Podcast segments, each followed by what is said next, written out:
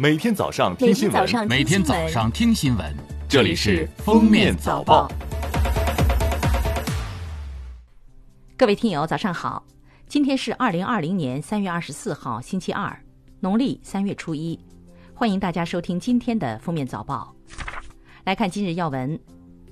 中央纪委国家监委网站三月二十二号公布对国家电网第三轮巡视整改进展情况，其中称。国家电网下决心退出传统制造业和房地产业务。目前，集体企业深化改革实施方案已获国资委批复，确保二零二零年六月全部完成。要加强对宾馆酒店改革督办整改，积极研究市场化宾馆酒店改革模式。记者从中国国家铁路集团有限公司获悉。国铁集团决定对广珠城际等多条城际铁路部分动车组票价实行打折优惠。此次票价打折优惠涉及二十五条城际铁路，共两百多趟列车，最大折扣幅度为五点五折，将从三月二十五号起陆续实施。一月二十三号至今，武汉关闭离汉通道已经满两个月。经过艰苦努力，湖北和武汉已经连续五天没有新增新冠肺炎确诊病例和疑似病例，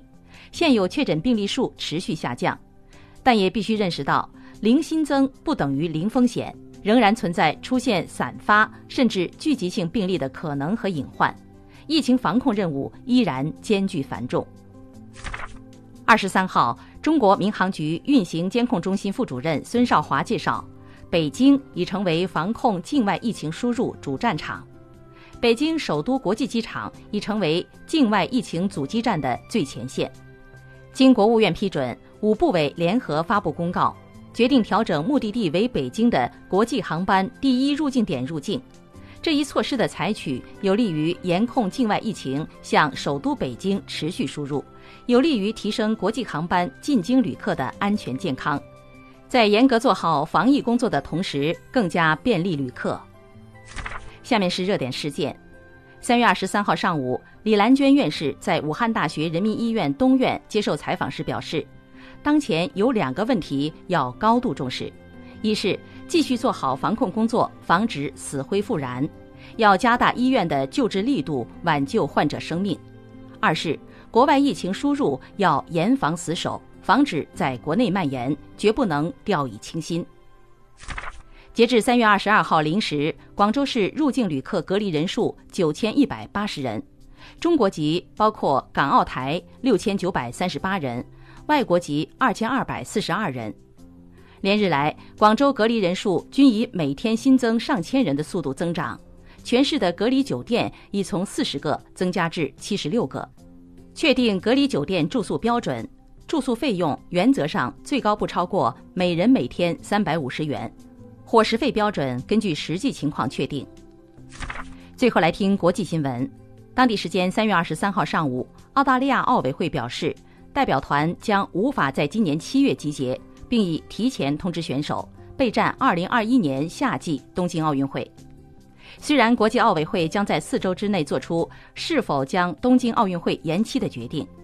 早前，加拿大也宣布不派代表队参加2020夏季奥运会和残奥会，并呼吁国际奥委会将今夏奥运会推迟一年举行。据日本每日新闻报道，当地时间23号上午，日本文部科学相笛生田光一表示，由于国内并未出现爆发式的感染，原则上所有学校都将复课。他同时表示，政府将于24号公布关于复课的具体指导方案。美媒分析称，新冠病毒爆发的后果预计将对美国经济前景产生重大负面影响。根据预测，今年的就业岗位损失将多达五百万个，经济产出下降幅度将多达一点五万亿美元，其严重程度或相当于二零零七年至二零零九年那场由房地产和次贷崩溃引发的衰退。英国首相约翰逊三月二十二号警告说，如果公众仍不遵守尽量待在家中、减少社交接触的要求，政府将在二十四小时内实施全面的出行限制措施。约翰逊说，英国可能仿意大利、西班牙和法国，将包括限制人员流动、实施宵禁和出行禁令，关闭除食品店及药店之外的所有其他商店等。新加坡中小学及学前教育中心三月二十四号照常开课。由于在刚过去的三月学校假期中，有近百分之十的新加坡教育部学校师生曾到国外旅游，他们则必须在家隔离十四天。据估计，目前新加坡在家隔离的教育部学校师生约有四万人。感谢收听今天的封面早报，明天再见。本节目由喜马拉雅和封面新闻联合播出。